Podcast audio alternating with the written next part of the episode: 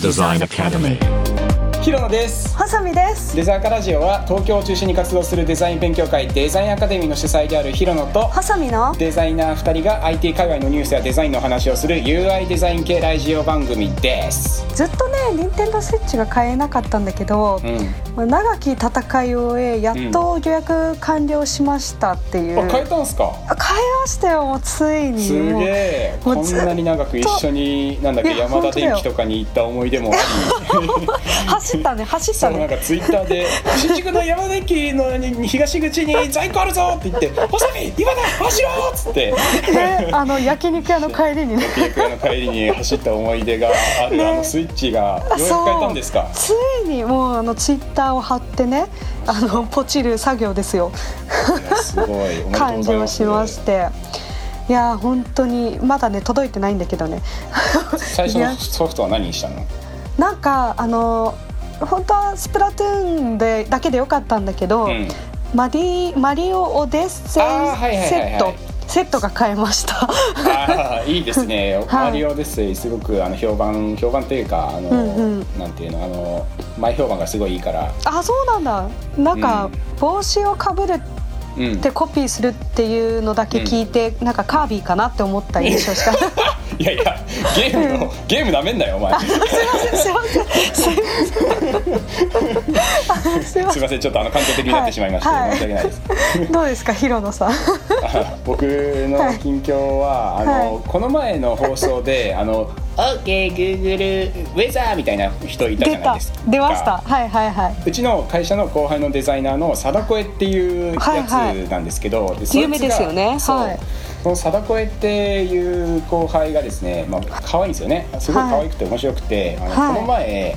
あのこれ人づてに聞いたっていうかその場にいた人から聞いた話なんで僕直接聞いてないんだけどはいはいあのその貞子が iPhone で会社のにいる時に iPhone ロックがかかっちゃって、はいはいはいかかっちゃったかなんかパスワード忘れたかなんかで、はいなんかアップルの人と電話をしてたんですね。はいはいはいで電話しててなんか秘密の質問ってあるじゃん。ああるあるある、のーあなたの母親のふるさとはとか、はいはいはいあなたの中学校の部活動はとかペットの名前は、はいはいとかあるじゃん、はいはいであれに答えることでなんかパスワードを忘れた人になんか再発行かなんかをするみたいなシステムで、はいはいはいでなんか電話越しでなんか秘密の質問に答えてたらしいんだよ、はいはいではいなんか「あのあーその質問えっとはい何々ですね」とか言って「あそれは何々ですね」みたいなことを答えてたらしいんですよはいはいはでい答えててなんか最後に「はいえ将来の夢っすか確かデザイナーですね」とか言ってて「 お前夢叶っとるやんけいい話や、うんいい話です。 やっぱねあちょっとこれを言うことで、うんあの貞子への秘密の質問の最後のやつが、いい三分の一がバレてしまったので、ちょっとねこれを聞いてる貞子へは、うんごめん秘密の質問一個変えといてください。はいセキュリティがね すいませ ん。はい。はい、じゃあ今回は始めていきましょはいお願いしますう。えっと実はですね、僕、はいはいフォリオっていう会社ではい CDO っていう役割なんですよ。素晴らしい聞きました、うん CDO ですよ CDO。素晴らしいよチー フチーフチーフチーフデザインデザインオフィサーいやそこはボケないんですけど なんかそのボケずにまっすぐあのーサービスデザインだけじゃなくてはいはいはいなんか組織デザインとかオフィスデザインあのはいはいはいのとかそういうところもあのやっぱり大事だなと思って、いやーそうあの最近あるよねそう本当にそこも僕関わっていかないと、うんあのダメだなと思ってはいはいあのー最近フリーっていう会社のはいはいあの COO の東郷さんっていう人にはいはいなんかお忙しい中時間をいただいてなんかそこおうおのう組織デザインについて相談をしに行ったんですよ。はいはいはでいめちゃめちゃその東郷さんって人頭良くてはい東大卒なんだけどなんか東大の院で JAXA の研究室に所属して てそれだけもすごいんだけどはいはいなんはかマッキンゼーに入ってまずでその後グーグルに行ってでフリーいやにいやいやいや CO として参加っていう怖バい怖い怖いチバチの経歴 でしかもバチバチ趣味はドラクエ3っていう。いやーもう骨の髄まで惚れさせる企画っていうかそんな感じでバチバチに完璧な東郷さんにはいはいはいなんか組織作りの工夫どうしてますかねみたいなことをちょっと迷ってるんですけどっていうのを聞いたんだね。はいはいでだからついでにあのーオフィスもなんかちょっとこの今週移転したんですよフォリオも。うんうんなうんのでなんかちょっとそこのオフィスデザインもなんかちょっと次はこだわりたいなと思ってて、まあ、今回も割とそのお金はかけてるんだけどなんか次はもっと多分何倍もにも広くなる気がしてるからなるほどその時はちゃんとオフィスあの共有スペースとかあの皆さんが通れるあのイベントとかで使えるようなはいはいはいね、あの時になんかどういう工夫をしているのかとかあの、はいはいオフィス環境どういうあのどういうオフィスだと働きやすいんですかみたいなことうんうんうをんすごくき、気になってたので、うんうんそこがうまくできてるという噂のフリはーいには聞きに行ったんですよ。いうんうんうんでまずその組織作りの工夫っていう点からうんうんなんかそ点だけでもなんかめちゃめちゃもうこだわりを持っててなんか全全体的にこだ言葉にすごいこだわりを持ってたのね。ふんふんでまずあの価値基準委員会っていうのがありますと。でなんかこれは価値基準についてなんか責任を持つ組織が社内にあって持ち回り制で社員に回ってきますと。はいはいなんか価値基準っていうのはなんかミッションとかビジョンとかバリューとかあってそのバリューのことなんだけどなんかその価値基準バリューをあの考える人が毎年リーダーが指名されてその人がメンバーを勝手にというか、まあ、5, 5人ほど集めて、あのー価値基準委員会っていうのを組織しますと。はでいその人たちは業の業務内容はフリーの価値基準の向上について考えるみたいななんかそういう命題しか決まってなくて、まあ、うんほぼうん自由ですとやることは何でもやってください。はいではい例えば今5つしか価値基準ないけど6つ目を考えましょうだとかなんか実際過去からそれでどんどん変わってるんだね価値基準が。うんうんでヤフーでいうとなんかあの爆速だとかあも,、はいはいもともとあのの爆速とか経理念的な経理念的な感じのやつ、でなんか年に1回の会社全体のオフサイトとかでも価値基準委員会の時間必ず設けられててなんかそこで全社員がその企画に沿って価値基準について考えるようにしているみたいなそういう時間もあるぐらいあの価値基準についてはすごくフリーはこだわってますと。はいはいはいいい言葉をいただいたんだけど、はいはい価値基準は普段使われるような言葉じゃないとダメですと、なるほどうん、あ例えばなそのフリーではあえて共有することを略してその愛嬌っていうそあのはいは価い値基準があるんだけはど、いはいはいなんかあの普段働いてる時にそれ愛嬌しといてみたいな感じで普段から使われるらしいのね。ああいいねそう普段の行動から派生してなんかその延長線上にあるというか、はいはい延長線上っていうかその中にあるからあの他の価値基準も全部なんかそんな感じで、はいはいヤフーでも確かにあの僕がいた頃のヤフーの価値基準爆速っていうのあったけど、はいはないんかあーなんか早い日仕事が早い人がいると「あー爆速だね」とかなんか言ってたから、うんうんうんうんうん確かになんかそういう感じで、うん普段からあのそこにある言葉をちょっとなんか独特な言葉に言い換えてるみたいな,、うんうんうんなんかそれが価値基準として使われやすいみたいなことを聞いて、はいはいはいあーなるほどな参考になるなと思ってフォリオの価値基準まだないので、はいはいそこをあの設定したいなっていうふうに素直ああになるほど楽しみですね、うんすごいやっぱなんかそういうあの目指すべき姿とかみんな同じ方向が見えてると、んあの働きやすいなって個人的にも、うんうん思そううなんだよねしなんかポスターに貼って暗唱させるとかで覚えさせるんじゃなくて、うんうんうん身に染みつかせる行動をしていくうちになんか自然と覚えていく、うんうんうんだからなんかそのわざわざ覚えなきゃいけないような価値基準なんてなんか宗教なんですみたいなことでその東郷さんが言ってて、はいはいはいやーその通りやわーと思って素晴らしい愛嬌なんてね、もうまさに使いやすいなんか使うシーンがいっぱいあるかうんいやら、本当本当、うん素晴らしいフォリオだとあれかなうるうるさいうるやかましいよ。それ僕だ けやろ。僕に対しての悪口や。はいダメよ。 はいもう一つがピラミッド型組織じゃなくて、蜘蛛の姿組織を目指してますってこと言っててほうほうほうそれはなんか上下関係がピラミッドだと生まれて2つ先の位の人には言葉や思いとかが届かないはいはから、いはい蜘蛛の巣みたいに一つの点がいろんなところにつながっててどんな情報も分け隔てなく全ての点に共有されて密接に絡み合ってるから、はいはい蜘はい蛛の糸のように強靭な粘り強さが出るんだと。おお粘り強さそうなんですよでなクんモかいのいね巣の繊維っていうのはは、あの素材レベルで言ったらなんか世界で最も頑丈だと言われてるらしいんで、はいはいなんかそんな組織になれるようにっていう意図も込められてるらしい。はいはいはいいやうんい面白いいねねなんかその粘りね粘り強さというかその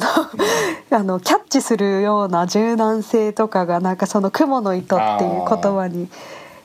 出てていいねそうなんとですよ。思いましたえフリーってちなみに何人何人の会社今400人ぐらいかな。ああすごい多いねそんな規模で雲の姿の組織っていうのは結構気になるうん。うんうんごいよなすごいであとは採用の時にあの気をつけてるのがはいはいあの気をつけてるっていうかチェックポイント採用におけるチェックポイントがどれだけタケノコ的かっていうのを見るらしくてはいはいあのどれだけそのタケノコみたいに成長スピードが速いかとかあと,、はいはいあとどれだけまっすぐ伸びるかっていうところを見ているらしいと。ほうほうほでなんうか滝にはなんかそれぞれのなんか節があってさその節と節の間があのうんうん節の上からなんかビヨーンって伸びるんじゃなくてそれぞれの節がなんかそれぞれの伸びをするらしいんだね、うんうんっていう伸び方らしいんだよ。でしかも1日でなんか最大1メートルも伸びるし。うんうなんんかそんな感じでなんかそれぞれのスキルがなんか細かいサイクルをすごいスピードで回してみてなんかダメだったら次みたいに行くようなそんな人が欲しいし社員にはそうあってほしいと。はいはいはでいはい竹はなんか丈夫だけじゃなくてなんかどの方向からもなんかパシッて切れるようにフレキシブルだから、うんなんうかんそんな人材にもなってほしいなっていう思いがあるんですよと。へなんかすえごくそのただのそういう人が欲しいっていう言葉なのにそれを「タケノコ」っていう一言でまとめているこのセンスというかやっぱりうんうなんんか何かに例えてなんか言葉を定義してそれをなんか目標というか一つのなんか概念に置き据えてみんなでその方向を見るっていうのはなんかものすごくチームとしてうんうんうんなんかいいなと思っ思ったんですよね。いやーいいよね「いや君たけのこだね」って新人は言われたらすごく嬉しいみたいそなうそうそううんうんなんかだからうタケもタケノコのその小さな置物かなんかグッグッズみたいなのをなんか新卒にはなんか必ずあげてるらしく てまあタケノコみたいになるよみたいな感じでエールの意ん味ら徹しい底してるやばいね超そ徹底してるそこまでやるんだと思ってはいはいはいあとはあのメンバーサクセスチームっていうのがあるらしくて、はいこれはいあのいわゆるあの他の会社でいう人事総務らしいはのね、いはいはい人事総人事業務とかその総務の業務とか確かに業務内容としてはそ同じなんだけど、まあはいはいこの人たちの本来のゴールって何だったっけなって思った時にうんうんそれはメンバーサクセス社員のはいはいサクセスだなって思って、なんかそのチーム名にしたらしいんだよねメンバーサクセスチーム、でなんか実際なんかチーフメンバーサクセスオフィサーっていうのもいるらしいんだよ流行りの流行りの CXO の種類が 種類が増えたらしうんうくんて。はなんいかそのはいろんな制度を考えたりね働きやすいオフィスにしたりなんかメンバーサクセスっていうゴールのためには何でもするっていう組織らしいいはいはいねだはかいらそんなはいチームがあるからなんかあのオフィスも飲料飲料が飲み放題だったりあとなんかお菓子食べ放題だったり夜食に弁当が出てそこでコミュニケーションが生まれたりっていうなんかその一あー見社員に嬉素晴しらしいい制度にもかかわらずはいあはのそれだけじゃなくてゴールっていうか裏の目的っていうかゴールがあってそれのゴールのためうんうに地道に設計されているっていうのがうんすごいいいなって思ったんでね、い素晴らうしいん、あと評価制度も独特でインパクトレビュー制度っていうのを導入してて、なんか人の評はい価はをい事業達成度で測ろうとすると達成できそうな目標しかみんな立てなくなっちゃうのね。はいはいでなんはかそこでインパクトレビュー制度っていうのを使って事業達成度は測らずにどれだけインパクトを与える仕事をしたかもしくはしようとしたかっていういうことで評価する制度ですと。いはいはいはでいなんかしょそれに加えて昇進周りの制度についても一般的ななんか位みたいな概念は用いずにインインパクトマイルストーンっていう言葉を使っててはいはい昇進するっていう言葉を使わないんだってなるほどそのインパクトマイルストーンのマイルストーンの前に進むっていう概念ああもうその人の成長をマイルストーンにしてそうそうそどうそうれだけそれイをンパクトを与えるるマイルストーンがなんかふどんどん前に進むっていう感じでなんか上下関はい係はをいはい感じさせたくないからあの上下の昇進じゃなくて前後の先にいるっていうイメージを持ってほしいっていう思いがあるらしい。へえ面白いいや面白いよねだからそういうなんか面言葉にすっごいこだわり持っててう、んうんでなんか僕が一番感動したっていうかなんかおおってなったのは、うんうんジャーマネ制度っていうはいはいはいのがあるんですよマネージャーのことをジャーマネって呼んでるのね、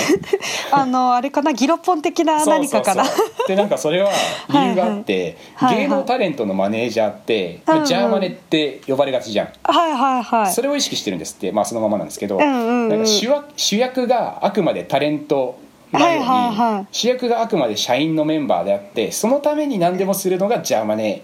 マネージャーなんですよ。へえだかはいらはい自分がはトッいプダウンで決めてマネージャーだからってリードするみたいなのが本来の仕事じゃなくてあくまでうんうもんチームのみんなを輝かせるために裏で何でもする人がジャーマネですとでそしてその全ての責任を負うのもジャーマネはいはいはだからこの言葉にするだけでなんかジャーマネもその意識が変わるしいうんうんあとその呼び方のおかげでなんかチームがフランクになるからなんかここはいもはいはいうんうんいやそのジャーマネってあえて呼ぶのすごいいいなと思っいやそうなんですなんかマネージャーってわかんない私のイメージだと結構マネージャーの役割ってふわふわ、うんうんめ明言されてないからこそ人によってこうなんかばらつきがあると思ってて、 あのマネジメントスタイルとか。だねでもそのジャーマネーという言葉に定義することでものすごくやっぱり役割もはっきりするし遊び心もあるし、うん、呼びたくなるし、呼びたくなるよね、うんうんうん、そうなんか他にも呼び方なんかすごいこだわりあって総合職とか一般職っていう言はい葉はにいなんかどっか違和感を感じたので、うんうんフリーではいわゆるそのしょ総合職をマイスター職って呼んでて、はいはいでいはわいゆる一般職をそのグロース職って呼んだりしてて、はいはまいあはないはんかそういう上下関係をなくしたいみたいなところもなんか言葉のこだわりからすっごい感じるしい。はいはいなんか一つ一つ言葉に細部にもこだわってんだなっていうのがもう会社からにじみ出てるっていうのがすごい感じたんですよ。いやーすごいですいやねーすごいいい会社でしたね。で最後にオフィスを一通り紹介してもらったのね。はいはいはなんか全部会議室がなんかまずガラス張りで開放的な雰囲気なんだよ。いうんうんうんでなんか部屋の名前が面白くてうん最初はなんか琉球っていう部屋に通されたのね。はいはいはあいあ沖縄の琉球かななんか地名なんだな全部と思って、うんうんうんあじゃあ北海道とかどっかにあるんだろうなと思って札幌とかが、まあ、そういうのはいはいはいあったのかなと思ったら、あの他の会議室は「おじろ3色はい」はで、いこれ何か分かる、細身えわかん分かなんないよね全部ツバメの名前なんだって琉球ツバメおじろツバメ三色ツバメみたいな感いじで。へえでなんかフリーのロゴがつばめだからそうだよねそうはいはいそうなってるらしくてでなんかああそうなんだ面白いと思って他の回はどうしてんだろうんうと思ったら、あのクラウド会計チームのはいはいだから全部クラウドだから雲の名前入道とかなんかそういう雲の名前があの会議室の名前になってたりへえあと他の別の回だとなんか感情科目が会議室名になってる回もあってフリはーいはいは感い情科目のあれだから、はいはいかその感情科目の会議室群もなんか位置もちゃんとなんか未払い金と借入金の会議室は右の方にあって 売掛金と商品の会議室は左の方にあるっていうその僕の知識がちょっとあった らどちらの会議室どがどこにあるかみたいなのが肌感でわかるっていうちょっと面白い仕掛けがある。それいいね勉強になるこれいいねよねはいはでなんかであの地下にもあのオフィスがあったんだけどいはいはい地下はなんかモグラとアナグマっていう会議室で、はいはいこれなんかはどういう意味があるかなと思ったらいうん地下っぽいからですって言われ ていやそこだけうん適当なんかいと思った、なるほどね あのでな頑ん張かっその頑張ったねうんうんそう地下の執務室もこれまたすごくて、うんなんか地上のあのオフィスの会議室っていうか執務室は、うんうんなんかガラス張りでなんか太陽の光ふんだんに使ってる感じの風通しのいい感じの会議室っていうか執務室なんだけど、うんうん地下は光入らないから太陽の光が、うんうんいやそれならもうめちゃめちゃもう地下っぽい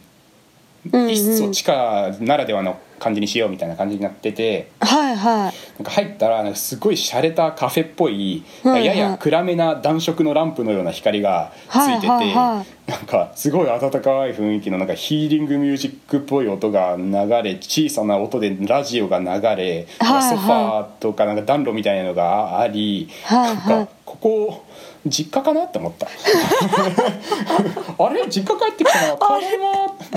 うんうんいう一連の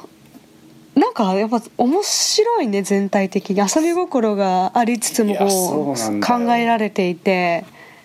なんかデザインされてますねいやそう本当にいやうんこれがデザインされてるってことだなって思った、うんうんうんあの一見面白いだけじゃなくてちゃんと計算されてる、うんうんうんこれですこれちょっと目指して、うんあのい次のオフィスの時ははめちゃめちゃ面白い会議室名にできるように頑張ります いいやもうみんなね楽しみにしてます、はいなんかこう口から生まれた「口太郎ビア」といやいやか、だから僕の悪口を言うのやめろ って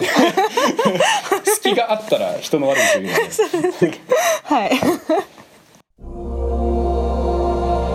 い Design Academy. ちょっとみんながフリーに入社したくなったところで、 私の方からは、えっと、10月18日から19日の2日間にかけて、まあ、ついにラスベガスで AdobeMax2017 が来ましたという話題を来ましたねはい、いやなんかね、まあまあ、ツイッターでね、まあ、強力なインフルエンサーたちがつぶやいているのであの、うん結構ねみんな目に入ってるとは思うんだけども、改めてなんかすごいそのアドミマックスの資料とか後で見てもすごいキーノートの資料とかも凝ってたりして、はいはいかなり力が入ってるなと思うしなんかその電波の仕方がすごいマーケティングというか、うんうんプロモーションがすごいうまいなと思ってて、うんうんまあ、こっそりなんか証拠がすげえなってか思勝手には思ってるんだけど。はい承認魂ね。あ、そう、少年魂ね、はい。はい、で、まあ、その話題をね。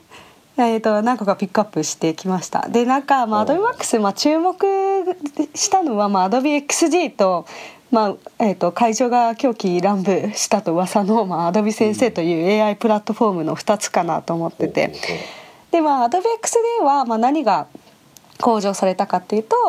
まあ、イラリアフォトショーとの互換性が向上してこう CC ライブラリとかその今まであの全然つながりがちょっと薄かったんだけども、まあ、素材とか共通して使えるようになったねといったアップデートとか、うーんそうそうそうであの AdobeXD 内で、まあ、共通のパーツを一括管理できるからもう多くの画面があってもあのこれを色変えるんやってこうポチッとやっていれば変えてあげるといったそういった効率化がされてたりとかあー、まあなんかあのスケッチでいうシンボル的な。そうそうそうそうそうそうもう全部ああの文字の色を全部一括で変えるとかがであきーそうるなんだメインカラーを変えるとかがで便きる利。だね。はい、とか、まあ、iPhone、Android で見れるよといったアップデートを経て AdobeXDCC ということで正式に、まあ、ベータ版から正式にリリースがされるという、おー。おめでとうございます。はいはいはい、ところらしいねっていう。でまあ、なんか iPhone、Android の実機でも確認できるっていうところなんだけど、まあ、その代わりなんか Photoshop のプレビュー機能は死ぬみたいなところで、まあ、今まで Photoshop を使ってると、うんうんなんか iPhone とか、まあ、Android とかの実機でも確認がすぐできた機能があったんだけど、まあ、その機能はちょっとお亡くなりになっちゃうみたいで あのかあのデザイナー陣がね結構絶望してる人が多かったっていう。まあごめんですね。 あそうそうそう、やめろみたいな まだ使ってるぞみたい なあの声が自分の周りに多かったなってあそういなんうだそうそうそうところです。でまあなんかまあいろいろなんか機能アップデートしたけど、まあ、個人的な感想としては、まあ今のところはまだスケッチでいいかなと思っててああーやばそういなんだちょっとこれ聞いてたらきちょっとね、まあ、まずいこと言ってるかもしれないけど個人的にはね、まあ、スケッ チ。えー、誰に向か誰に慎重になってんいだやよ。 ちょっと大声で行こう行ってこうぜ。 あそうそうそうちょっとねまだねあのスケッチかなと思って、まあぶっちゃけ変える理由がないなって思ってて、いいぞいいぞ。 そうでスケッチ聞いてますか皆さん。あ違う違う細い沙織はアドフリックスよりもスケッチ派です。 そうですよあの今はね今はね今のところはね今はねそうそうなんかスケッチの47のアップデートで、まあ、シンボルライブラリっていうのが来て、うん。 でなんかまあみんなで共通のねシンボルを使えるようになっうて、んまあ、ちょっと、まあ、弊社とかは、まあ、すごい効率化を図りたくて、あの まあ、効率化とそのあの車輪の再開発をしないうんといった思想でなんかデザインシステムをすごい推奨してるから、そういったパーツのライブラリーとかがあるのはすごくありがたいっていううんところだしあとなんかその iOS の角丸ってあの普通の角丸じゃなくてちょっとあのもっと滑らかになるようにあのなってるんだけどそういったのもワンポチでできたりへーするようになったらしくなるほど。なんかえスケッチええやんみたいな。 っていうのが個人的な感想なでるす。ほど。個人的な感 想ね。あくまでもね。個人的な感想はまあスケッチまああの未来のね、うん未来に期待かなっていうところでそす。うね。うんうん。そうね。なるほど。なんかね、まあもう一つあのもう二つあるって言ったんだけど、まあすごいあの会場がね大騒ぎになったアドビ先生。うんまあ、後日記事展開もすごく多くされてたんだけども、まあ、それの記事も結構見ててすごいなと思って、うん例えば白黒写真や落書きとかを読み込んで、まあ、ポチしてあげるとすぐにあのいい感じに着色してくれたり、うーんそうそうでなんかフォトショップで今までこう塗りつぶしとか結構あの面倒くさい調節が必要だったんだけどもそれもいい感じにやってくれたり。そうなんだなんかどんどんねイラストレーターとうんうかデザイナーの仕事がでないやそうですんよか AI にようんうっんてうん自動化されていっていい感じだね。そういい感じなんですよ。まあよくよくあるね AI が仕事を奪うんやって言われてた部分が、まあ、ついに、まあ、目の当たりにできたっていうところなんだけど、なんかまあデータビジュアライズとかも簡単にいい感じにできるそうですごいね楽しみだなっていう未来は明るいなという、ねあなんか確かに僕もあんまりそのアドビーマックスのあれ記事全然見てないから今細見の話聞いて、はいああそうなんだっていうこと多いけどなんか一つだけ、うんうんあの A っていう文字の中にうんうんあのオブジェなんかいろんなウサギとか猫とかいろんなパーツあーがはいなんはいかはいをなんかピッてワンうんうんボタンかなんか押したらその A っていう文字のう中んうにんそのオブジェクトが突き詰められるようになんかブエーって配置してくれるみたいな。なんかそういうのを見て、あなんかこういうなんかクソめんどくせえなって思ってるけどなんか頭の中にそういうイメージはあってなんか、はいはいそれをじ実現を一瞬でしてくれるっていうのは超いいなと思った。いや本当いい感じですよ、うんさすがアドビー先生。ねえ先生、まあ、その先生って名前がね結構みんなね、あのまずびっくりするところだよね日本語だしそうみだたよいねなこれ別そうにそう日本語だ日本語だけがアドビー先生って言ってるだけじゃないもんね。うんうん本当そうにアドビそうーそう先生だもんそね。う、うん、本当に、まあ、その名前がもうローマ字で SENSEI 先生みたいな、表記からまず日本人はビクッとするっていうびっくりしうんうんねいやでもすごい未来がついに来ましたね来ました な。まあね、まあ、デザイナーの仕事はさほらささっきなんか広野くんが話してたそういう、はいあの組織とかさオフィスとかさ、いろいろまだまだねデザイナーのデザインの力で日本を変えれる部分はいっぱいあると思うからねまだまだ大丈夫だと私は思ってますよ。あいやありがとうございます。 ありがとうございます。はい、まあでもなんかいいよねこういうあの技術発表のあのイベントはすごい心が高まります。うん、ちうょんっと次の Adobe Max は来これもこれ一年に一回？一年に一回だと思う今のとこううんんうんいやもう楽しみだね。次はもういや本当にアプリのデザインもウェブのデザインも全部。うん思い描いたように一瞬でやってくれますとか言って、ねほんまに僕たちの仕事がなくなって楽しながら生きていきたいです。いや本当にいや私さちょっとさ、本当エクセルってすごいすごいなって思ってて エクセルによって人類の仕事はどれだけ減ったのだろうかと思ってる、だよねなんかほら日本も昔は実は週土土曜も働いてうんうんたっていう週,、まあ、週休1日制だったけど、今週休2日でも成り立ってるわけじゃん、いやだからそれってもう多分エクセルのおかげだと思ってて 私もう一重になるほど。 でもエクセルってすごいんだよねなんかエクセルってだって何でも何でもできちゃうよ 急にエクセルが ある前の世界ってすごいなんか車の数をポチポチ数えて大変だったと思うんだよねそういうのをエクセルが全部効率化してくれたっていうそういう偉大な発明が、まあ、アドビさんもこんな風にし偉大な発明に向かって進捗してくれてちょっとママイクロソフトからいくらかもらってんの僕もフリーからいくらかもらってるかもしれない、 そうねそうねちょっとねお金の匂いがするポッドキャストになっちゃったねスポンサーお待ちしてます、 はい。はい。はい。まあ、週休3日になる世界を私は夢見てます。はい。楽しましょうはい。はい Design Academy. デザーカラジオは IT 界隈のニュースやデザインのお話を不定期で配信しています見逃さないように購読してくれよな